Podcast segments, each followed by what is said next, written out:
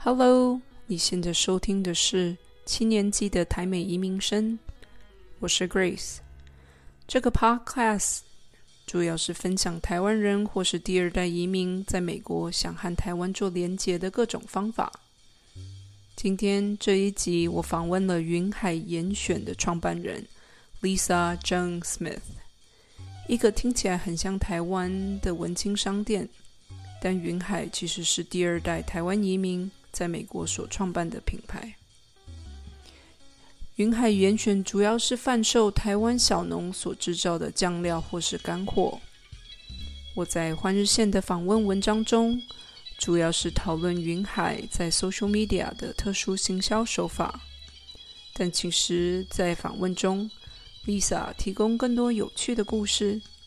她讲到为什么会开始这个品牌，以及这个品牌所赋予的使命是什么。那现在我们就来欢迎。Lisa 郑妍丽。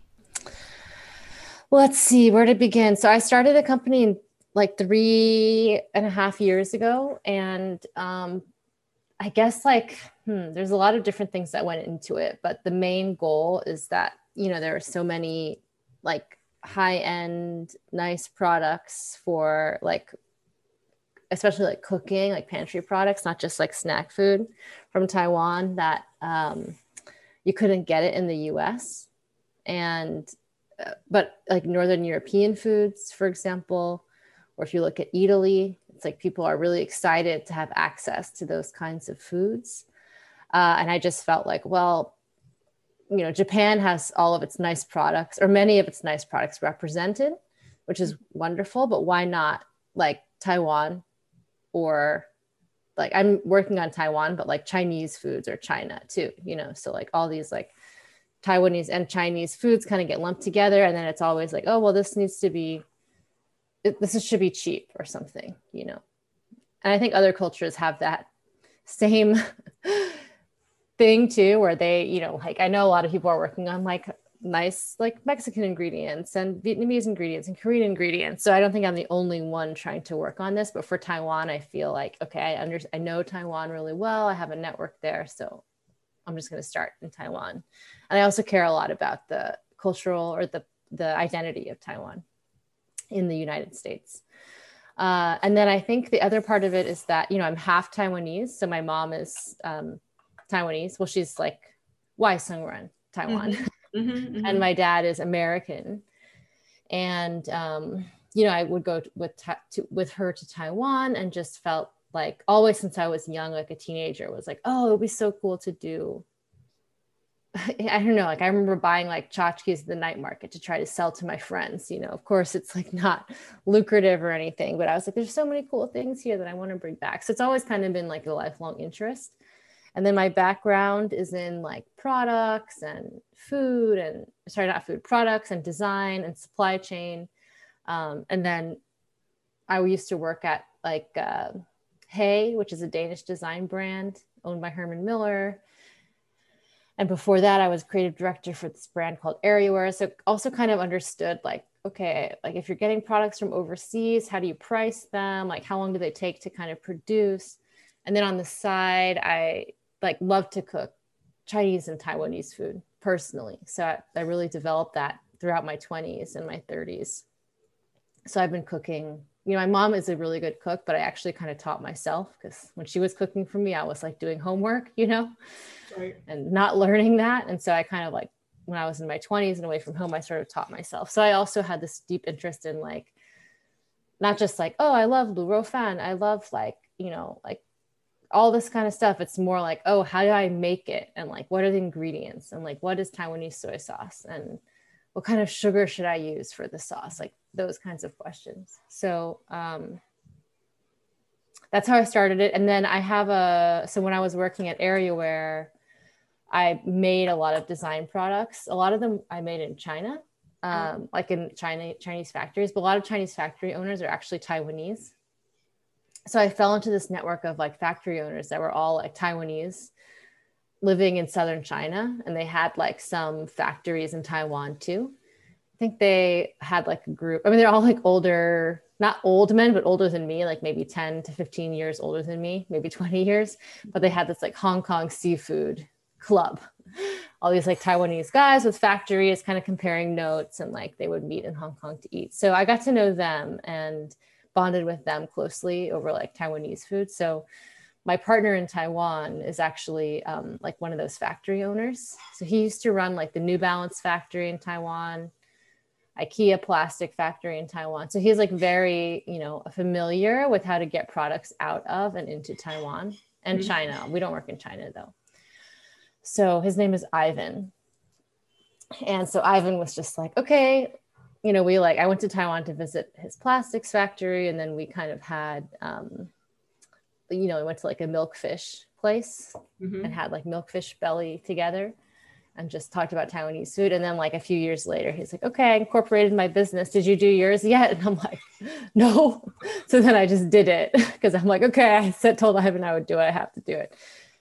So that's how we started. And then I started importing Tsu Chili Crisp. And Tsu Chili Crisp is actually made by my cousin's old classmate. Yeah. So a lot of like different things that went into it over a long time. So the Tsu Chili Crisp was made by my cousin's old classmate, and my my auntie brought it to a family reunion. I was like, oh, this is so great. That was years ago, but so for like three or four years, I would, whenever I went to Taiwan for work, I would co- communicate with Jay, the producer, and say, "Hey, can you bring me a few cases to the hotel?" Right. And just bring it, you know, check it, and then eventually, like gave it to my friends and they're like, next time you go, get me one. I'm like, I can't handle these orders. So then I'm like, I'm just going to air freight it in through the, and that's like kind of, so my idea was like, oh, I'll start this company about Taiwanese food. I'll start with Tsu Chili Crisp as my first product. Let's see what happens. So that's how I started. And then it was very like um, interesting because Ivan is like used to working with, you know, big big mm-hmm. companies like and supply like people with like no capacity limit or very high capacity limit. So he's like, oh, you're going to work with Tsu Chili Crisp. Their production capacity is quite small. I don't think you should do it because you're limited. And I'm like, no, we just have to do it because the product is really good. We'll figure everything else out. So I also kind of convinced him to like work my way with these slow food producers. Mm-hmm. And he's like, it's going to be very expensive. I'm like, that's okay. It's limited. So yeah, kind of like turning that expectation around because people usually expect like cheap products, you know, from Taiwan. Mm-hmm. Yeah, and then that's that's how we started. Does that answer? yeah, yeah, totally. So you mentioned Ivan. What, what's his role right now? He, yeah, he, so Ivan is not like a actual partner in my business. I have a I do have a partner in my business in the United States, so the LLC.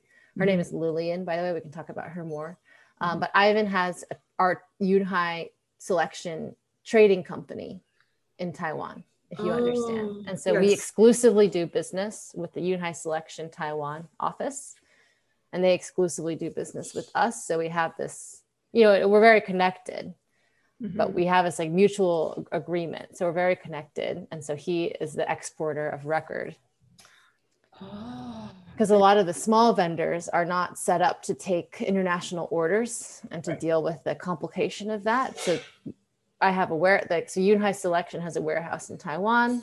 Mm-hmm. They handle gather all the orders and then they ship the container and goods to us and we pay them directly, something like this. So it's just a trading company right. relationship. But yeah, that's really enabled the um, the business because otherwise it's very hard to manage. Right, especially with those smaller vendors, they probably yeah. not well versed on all the procedure and process. Yeah, and likewise, I'm not well versed on how people do business in Taiwan, like not too. accounting, tax documentation, like invoice, all of that. So, mm-hmm. and then so during these three and a half years, I mean, since the reader for this online magazine crossing are mostly Taiwanese, um, yeah. So I want to focus more about how you promote this kind of such a very authentic Taiwanese things to like a bad, a very big American audience. Mm. Like, how do you talk about the story? Like, who who's actually your customer right now? Yeah, yeah, yeah. So the our customers, there's like a few types. So one is um, like for lack of a better word, like Asian American creative class, kind of. So, like, not necessarily like first or second generation, but just, for example, people who are in Los Angeles or New York or San Francisco, and they maybe they work in tech or finance or design or something like this, and they, you know, have some extra income and they are very like interested in new products and things like that. And they have a lot of pride about their background. So that's the one, that's the first group. So that's like me basically. It's like, okay, mm-hmm. like if I walk into a gourmet Chinese grocery store, Chinese grocery store, I'd be like, this is amazing. I'm going to spend all my money here. Right. So that's like, how come this doesn't exist? You know? So, and then I think another um, customer group is like um, people who are not of Chinese, Taiwanese, or Asian heritage necessarily, but maybe are, you know, dated someone from Taiwan or did an exchange in Taiwan or somehow Taiwan aware already and are looking for a connection to an experience that they had that they really treasure. Mm-hmm. Um, and we also have people who are just foodies and like mm-hmm. are really interested in cooking Chinese food. So when we had um, like doushi, fermented black bean, mm-hmm. the when I first sold it, it's like all the last names were not, you know, Chinese or Asian.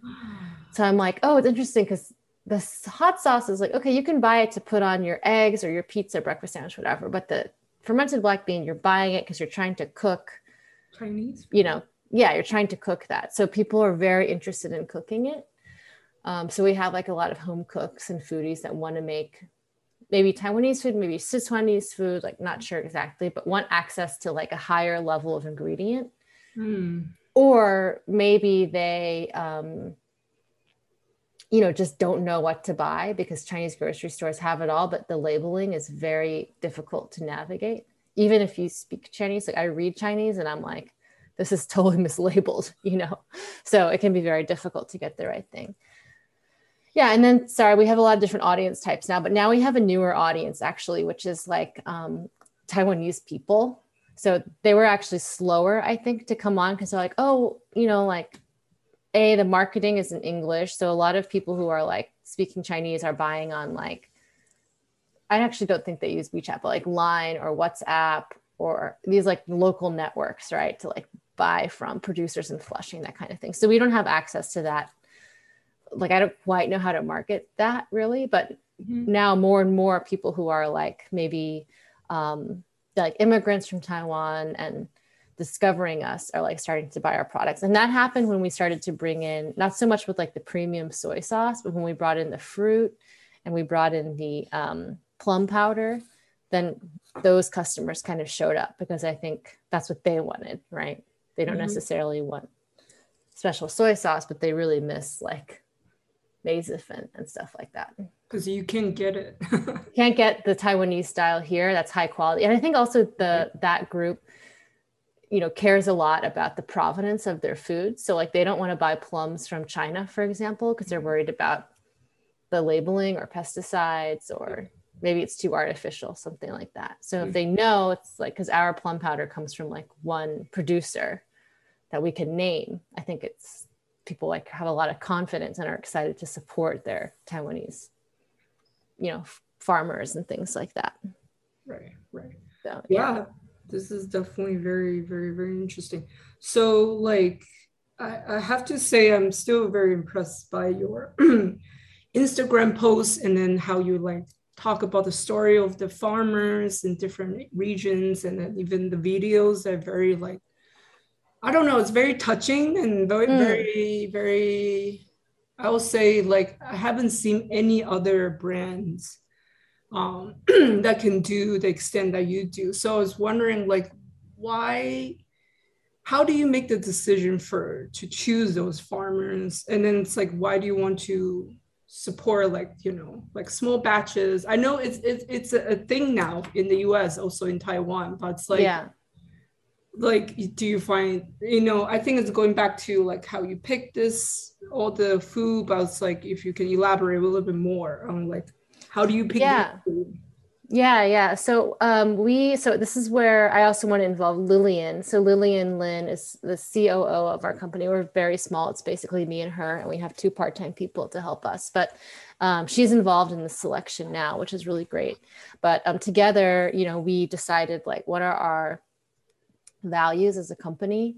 So like for us, it's like number one, like bringing the best Taiwanese products mm-hmm. food products, pantry products to the United States. Um, and then I think um, uh, then it's like the story, or not really the story, but like the people. So hmm, maybe I can back up. So when I think about Yunhai Taiwanese Pantry, like in my about page, I kind of say like our company is interested in like the food, but also the terrain and the humanity. Mm-hmm. So those three together we consider when we pick pick our products. And so that's kind of like the terroir of Taiwan, right? Like, of course, terrain matters for terroir, but also the producer mm-hmm. matters for to create that specific taste or flavor or recipe, something like that. Um, and then I think early on, like I decided, you know, even before Lillian joined, like we don't, because I've worked in, you know, e-commerce and retail for almost like 20 years and that's been great but like the marketing is always like flash sale mm. promotion and that's like there's nothing wrong with that but mm-hmm. like for example we were working with designers and that's great but it's also like oh we never had enough time to tell the design stories so for me i'm like now that i have my own company i actually don't want to do so much like promotional communication and i want to actually do like meaningful Mm. I don't even want to call it content because, like, yes, we have to produce content, but we don't have like a content schedule per se. We're just trying to like tell this the information and share the product knowledge that we think is important.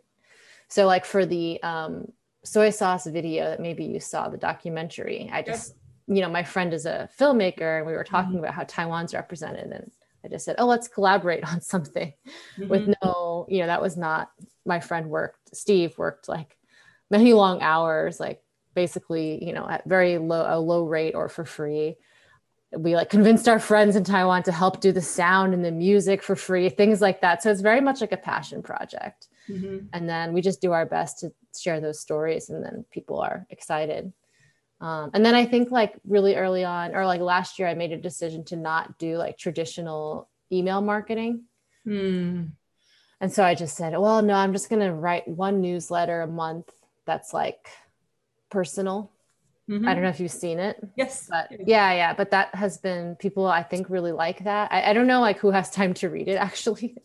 but I think that yeah, we get a lot of feedback where people are like, oh, this is really touching. I didn't know mm-hmm. this. Like I really miss Taiwan. Thanks for, you know, sharing this information. So um, that's just important. So yeah, it's just value driven, I think, versus like, and I think also like if we were of course i want to like have a successful business that's profitable but first like the first thing i care about is actually like creating and i like contributing to the identity of taiwanese products in the united states that's the thing i care about probably the most more than profitability actually mm-hmm. um, or equally to profitability but um, because of that you know it's like if we like most people would not work with small vendors mm. because it's not necessarily super reliable. Yeah. Our, our, vendors are reliable, but you know what I mean? If their harvest is bad, then we kind of don't have the product, like right.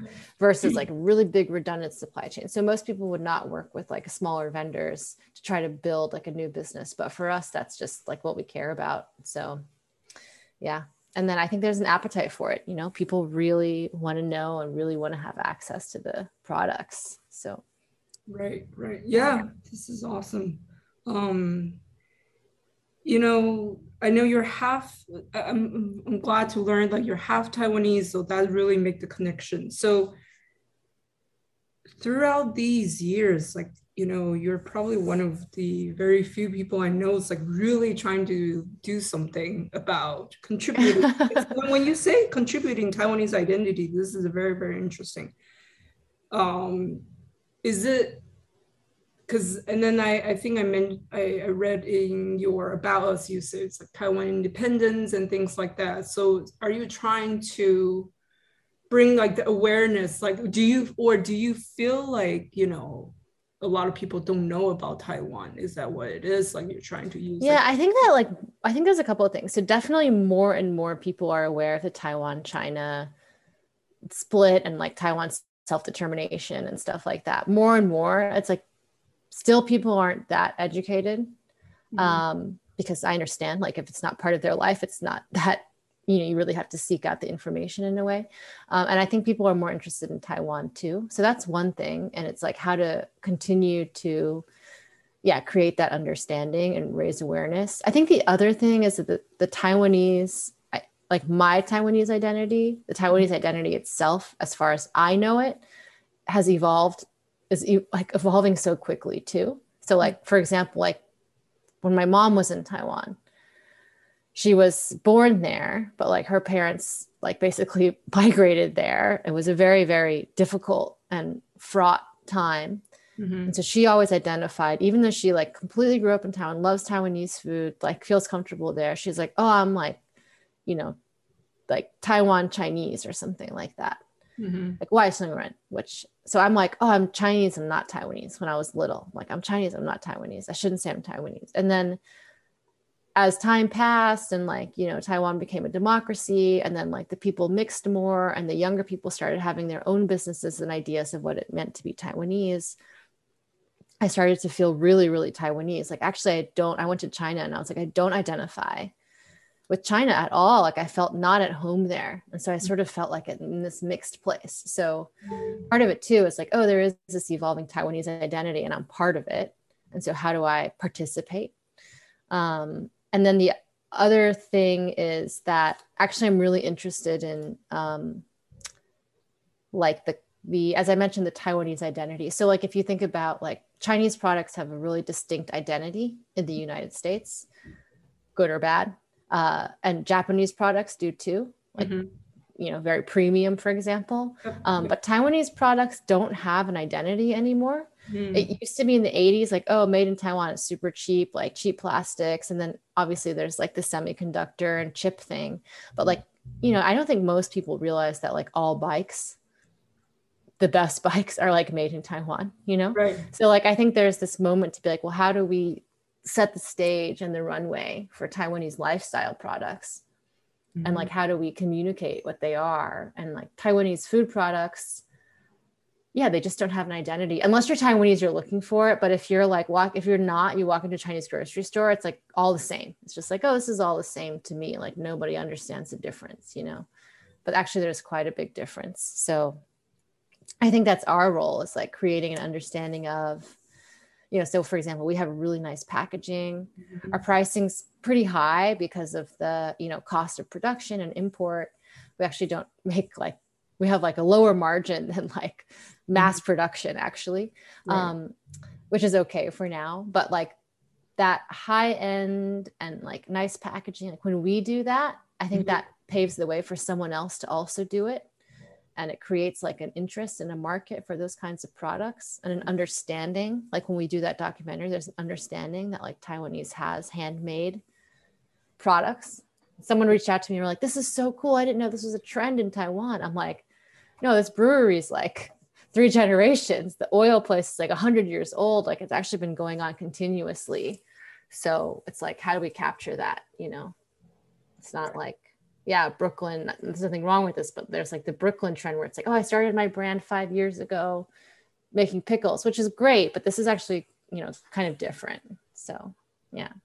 So all the packaging that you mentioned, do you, are they have those packaging in Taiwan or you yeah half half okay half half yeah so the soy sauce company so taiwanese products as you know like a lot of them have really really nice packaging already mm-hmm. mm-hmm. um, some of them don't necessarily or they're not really right for the western market so like when we can we represent the packaging just as is so the soy sauce packaging the plum powder packaging um, and then for others we create the packaging so the fruit mm-hmm. because they're farmers and we're buying from actually like a co-op so it's like mm-hmm. multiple farmers that pool together their harvest together right. um, so they don't have like specific packaging so we created it and then um, for the Tzu chili crisp we actually updated the packaging because actually I like his packaging a lot, but it didn't have um, it just needed like a box for more shelf presence and we added flavors and then we had to have nutrition facts. So we had to do like a little bit of like commercialization for that packaging too. Because yeah it's just the chinese name which is great but if people want to tell their friends what it's called they're like it looks like this. And i'm like okay no it needs at least one english word so people can identify it by name. to their friend. Yeah yeah. And the soy sauce but we're very like chinese language forward so all of our packaging, we make sure to have Chinese language too mm-hmm. to communicate both like where it's from culturally, mm-hmm. but also, um, yeah, because, you know, we don't want to like erase that part or like simplify it. Right. And yeah, the Chinese language can add more detail too. So, right. Yeah. And it's like a, if you speak Chinese or you read Chinese, it's actually nice. So if you look at the Sweet Chili Crisp, you know, oils, the names are like quite vernacular. So there's like the I can't remember what it is actually, but it's not just like um, everything isn't like Hongyo, Hongyo, hong yo, hong yo. It's like la mm. hong yo, xiang yo. Mm. Kind of like it's like we try to use the language in a way that's you know quite um, familiar because those products all have different names. It's kind of like a marketing thing, you know. So we work with the vendor, like, what would you call this in Chinese? Like the cilantro one. Right. Yeah. This is cool. Yeah, and I think with the Chinese language, it's just easy to identify. It is, yeah, yeah. If you speak Chinese, like like soy paste is a good example. It's actually not well translated, but jiang you gao is like mm-hmm. a really mm-hmm. specific thing. Yeah. But soy paste, it can be soybean paste. Da, da, da, so like we use soy paste because like Kim Lan used soy paste at some point. That's the Google word. But if you're looking for it and you want to know if it's what you think it is, you can read Zhang Yu Gao. Okay, exactly Zhang Yu Gao. Yeah. Right, right. Yeah. Right, right. And I hope that one day we can use the Chinese phoneticization more because, like Japanese products, for example, like Tamari, yeah. it's not like it actually uses the Japanese name. So I would love to say like Zhang Yu Gao. Like Doubanjiang kind of has that. People start to say like Doubanjiang or and some yeah. like gochugaru in Korean like people use that. So to me, I'm like, why can't we start to incorporate more Chinese language, like colloquially in English? So that's kind of the goal as well. Mm. Yeah. Because the translation is not it's best. just not easy to read and um but the thing is i don't know if you noticed this i have a lot of taiwanese friends they they came here was using their english name but this past, I would say 15, 10 to 15 years, they started just use their Chinese name. Like, yeah, yeah, yeah. Present their names just like that. They don't want to be called a different name, just or they don't feel like that's themselves. Um, yeah, yeah, yeah. Yeah, I think that people worry that it's not easy to read or not easy to pronounce. And in my opinion, like, you know, the idea is that eventually more people will know that X is the sh like she yeah. sound and like and once you know a few things it's not that hard but like people get used to that with you know spanish or like korean mm-hmm. like they're not going to pronounce it 100% but you know like doubanjiang people do say now right. so i'm like okay we gotta yeah like zhang yu gao i should add that to the website it's just like because it's a specific thing it's just hard to describe as like soy paste that's in a way meaningless you know Right, right. Yeah, or thick soy sauce, but actually it's not that specific either because there's multiple versions of that. So the language part is like a big part of our what we think about. So eventually it takes time because I don't have a good translator, but I eventually wanted to have our whole site be completely bilingual. Yeah. Yeah, and then even maybe translate it into Japanese and Korean as well because I know that Japanese and Korean people living here are also interested in Taiwanese food. So yeah. Sure. That'll be exciting i think yeah. to promote to different different group racial group and it's like also it's like the very first thing i i don't think i ever seen a like a really boutique kind of pantry website that has different languages so far. Yeah that would be so cool. And then i think like when we do it it needs to be like to me i'm like the writing is super important. Like i really like I don't always have time to do the best writing that I want to do, but like to write well in Chinese, to, like it can't just be like a bad translation. It needs to be like translated and like written and editorialized, mm-hmm. you know, yeah. to like fit the natural language, which that takes, that's hard to find that someone to do that. Maybe you can do that. I feel like I was like away from Taiwan so long, so sometimes there's like new phrases that they use I was like, oh, okay, I didn't know. Yeah, yeah, yeah. I know exactly what you mean, like the natural speech and like of the moment, right? Right, so, right, yeah, right, like common phrases.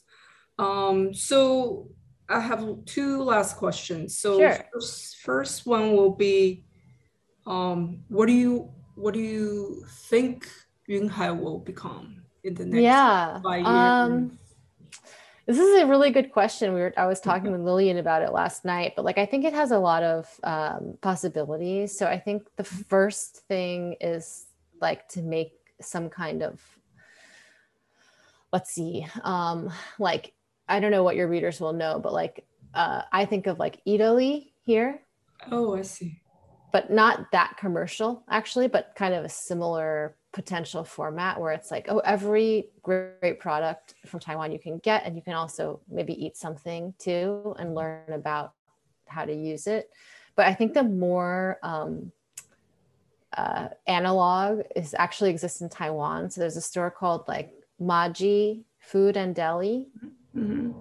Shenong something something, Shenong. Shenong. Do you know that store? no. I forgot the Chinese name. Do they? are they? It's like Shen Nong Shichang. Shen Nong Shichang. Let me send it to you in the chat. In um. In Taipei, or here. They're in like, yeah, they're like Yuan Shan Zhan.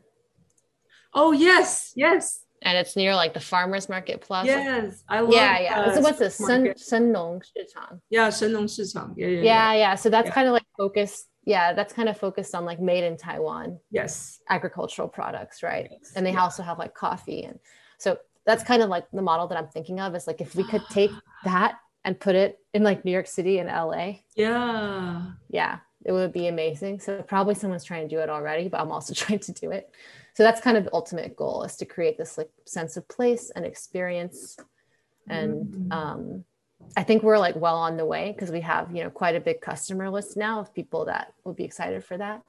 Um, so that to me is like one goal, and then the other goal I think is like we can also have our own brand of products. So mm. we did the fruit.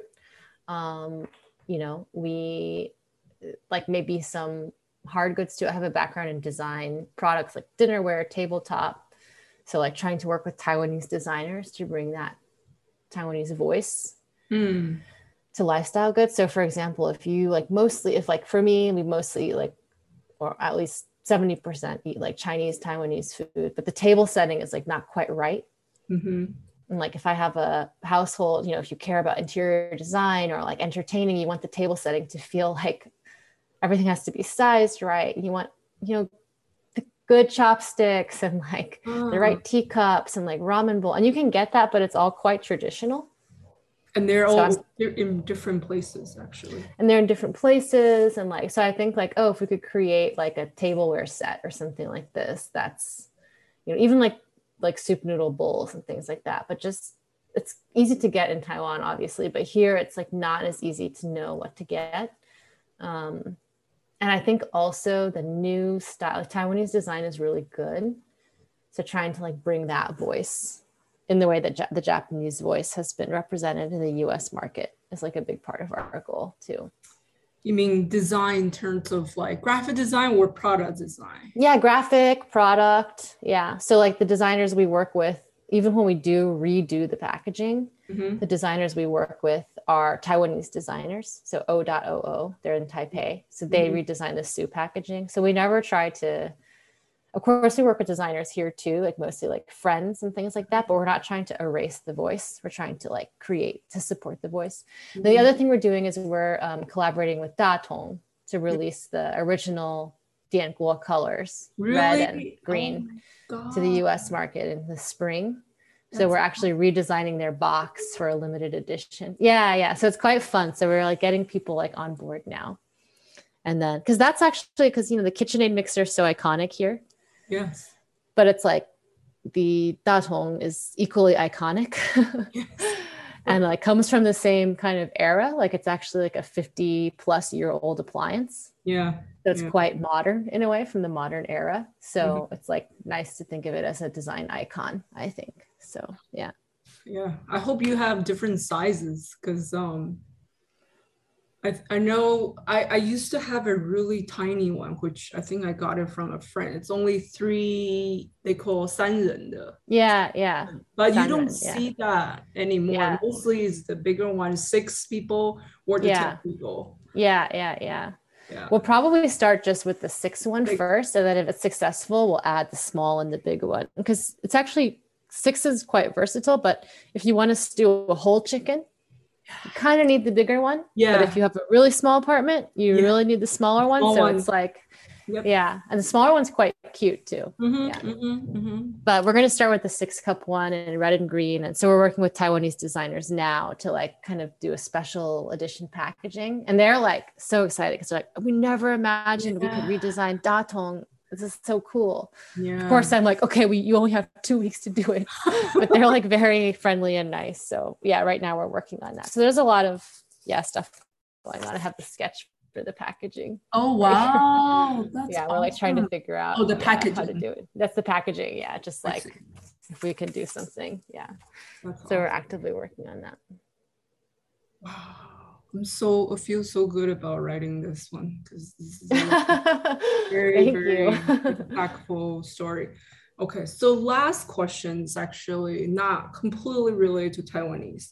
So at the, um, all the Instagram stories and posts I was looking at, you have four posts talking about the Black Lives Matters. Oh yeah, yeah so so i i want I, I want to tell you a little bit background so i was working for this very taiwanese brand the Oli Gongfang, like i mentioned mm. they were scared to talk about that mm. so it's a, also a small company in the us there that's the only branch outside of asia and, mm. and everybody there are um, either Taiwanese or immigrants. So they're really scared of talk about these touchy topic.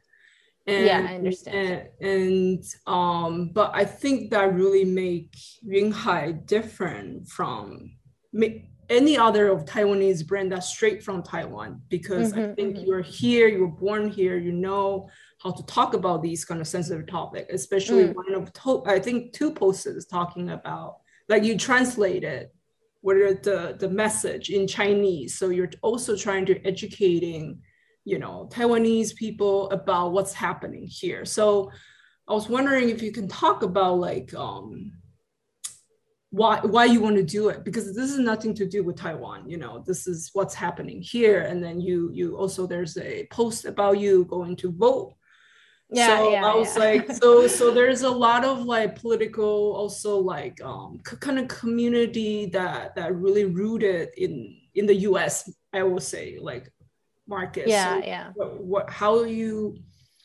you know there's I, I feel like there's definitely like supporter of taiwanese either here or some taiwan too. So it's like what what, what kind of things you want to say to them? Yeah so i think that um first of all by doing Yunhai at all it's like cultural activism already. Mm-hmm. so that's like a really important part of the dna i'm not like a super activist like I care about social issues, but I'm not like all the time out doing the work. You know, there's a lot of people doing like really, really amazing work. So I don't want to say I do more than I do. But in terms of Taiwan, like, yeah, when I think about Taiwan, I do feel like we are like a cultural activist. And to some extent, that's, well, it's a political act, right? Because like mm-hmm. on the website, I'm not afraid to say, you know taiwan is independent and like we believe in like the self-determination of taiwan. And so that already is like taking a stand. Mm-hmm. and then i think that like everyone has like a different opinion on like how taiwan should deal with the situation and i respect that. But i think like when i see people talking about my cause or our cause or whatever it's great. It feels really helpful. And so i think like people shouldn't be afraid to like talk about or discuss causes that aren't their own mm. because it's helpful right so like i think about like oh like if I wasn't just like, oh, I'm going to post Black Lives Matter because I want someone to post about Taiwan, but it comes from the same place where it's like we all have our like causes and everybody needs like awareness. And mm-hmm. even if you say it not quite right or create questions, that's okay. Like, because obviously, like, no one can know everything. Mm-hmm. So, yeah, I think with the voting and the like Black Lives Matter thing, it just is like important to be bold and to take a stand and to like share things that you believe in as a business and um and that's again it's part of like you know the taiwan issue is a very political issue and it's like it, being quiet is also a political act so i'm not saying everyone needs to like push push push but like it's it, it comes from that um place i think because we are promoting taiwanese products as distinct from chinese so already we're like being kind of bold in one way. Mm. Um, and then I think like also because we're an American company, it's like we have to, it's about improving our society here too. Mm-hmm. And like sharing social issues with our audience. Right. Um, I think our audience is actually quite in tune with social issues, though. So it's not really like changing their life. But like the post, I reposted the Chinese translation of the Black Lives Matter thing. Mm-hmm. What's what feels like helpful is to give our audience and our customers resources to talk to their uh, relatives about it. Right. Because that can be like very difficult where it's like, okay, well, how do I talk to my like ornery uncle about race? Right. No and he barely speaks English, you know, so you yeah. can share things. And like definitely like of course there's still like a lot of like misunderstanding and racism and like the Chinese and Taiwanese, especially older community, I think. That's definitely mm-hmm. improved and so these are some tools that you know we just kind of wanted to share um, but yeah i think we're just yeah not afraid our our our uh, social presence is very personal. I think because it started off as my personal account and it started to change but it's still kind of my personal account which is nice right? So that's part of the dna too. Mm-hmm. yeah. Awesome